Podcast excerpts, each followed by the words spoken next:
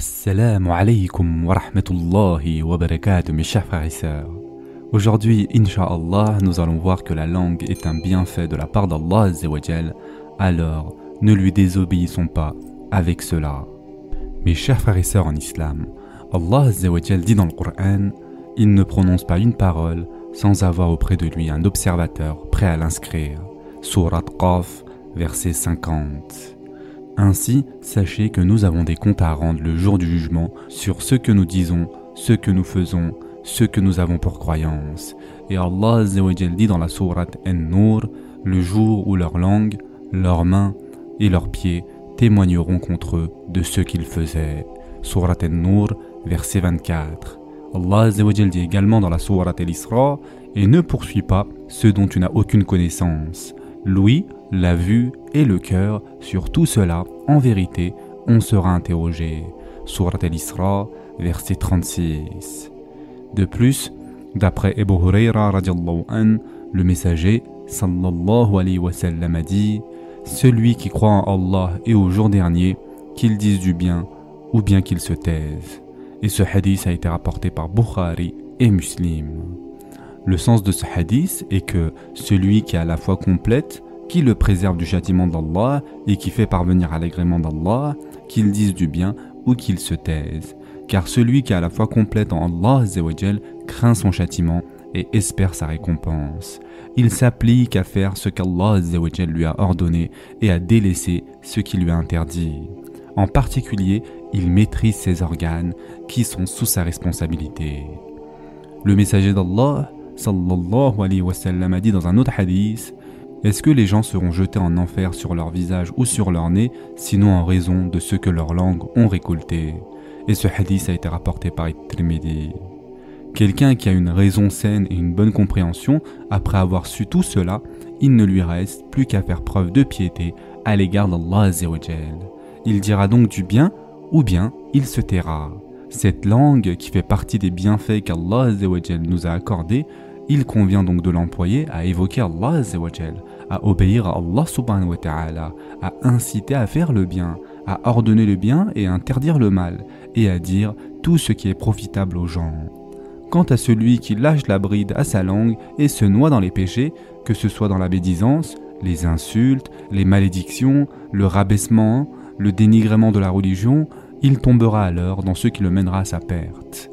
Le messager d'Allah, sallallahu alayhi wa a aussi dit Certes, il arrive que le serviteur dise une parole dans laquelle il ne voit pas de mal, mais à cause de laquelle il chutera en enfer, plus loin que ce qui sépare le levant du couchant. Et ce hadith a été rapporté par Muslim. C'est-à-dire qu'il prononce une parole qui fait tomber dans la mécréance sans y voir aucun mal.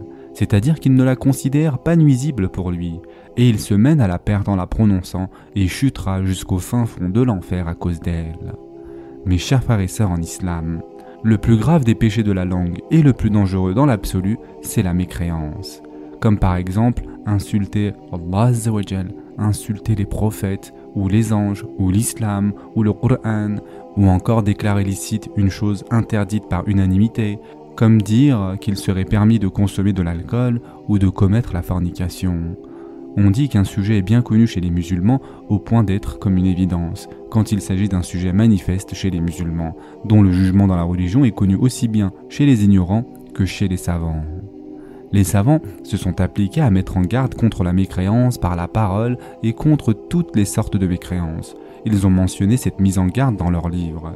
Le fait d'apostasier l'islam, c'est-à-dire de sortir de l'islam, annule les bonnes œuvres. Et Allah dit dans la sourate Al-Baqarah et ceux qui parmi vous abjureront leur religion et mourront infidèles, vaines seront pour eux leurs actions dans la vie immédiate et la vie future. Voilà les gens du feu, ils y demeureront éternellement. Surat al-Baqarah, verset 217. L'apostasie, mes chers frères et sœurs, est de trois sortes. Il y a la mécréance par la croyance qui a lieu par le cœur, la mécréance par les actes qui se produit par les organes, et la mécréance par la parole qui se fait avec la langue et ceci est conforme à la parole du prophète sallallahu alayhi wa sallam. Il arrive à l'homme de dire une parole dans laquelle il ne voit pas de mal, mais à cause de laquelle il chutera 70 automnes en enfer. Et ce hadith a été rapporté par Tirmidhi. C'est-à-dire, après 70 ans de chute, cela fait atteindre le fond de l'enfer qui est spécialement réservé aux mécréants. Le sens de dans laquelle ils ne voient pas de mal, c'est-à-dire qu'ils ne la considèrent pas préjudiciable.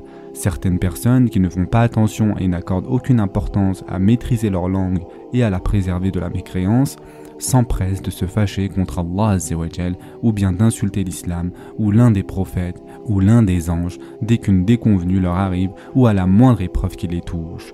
Ils se laissent ainsi entraîner dans la mécréance qui est le plus grave des péchés, le péché qu'Allah ne pardonne pas à celui qui meurt dans cet état-là.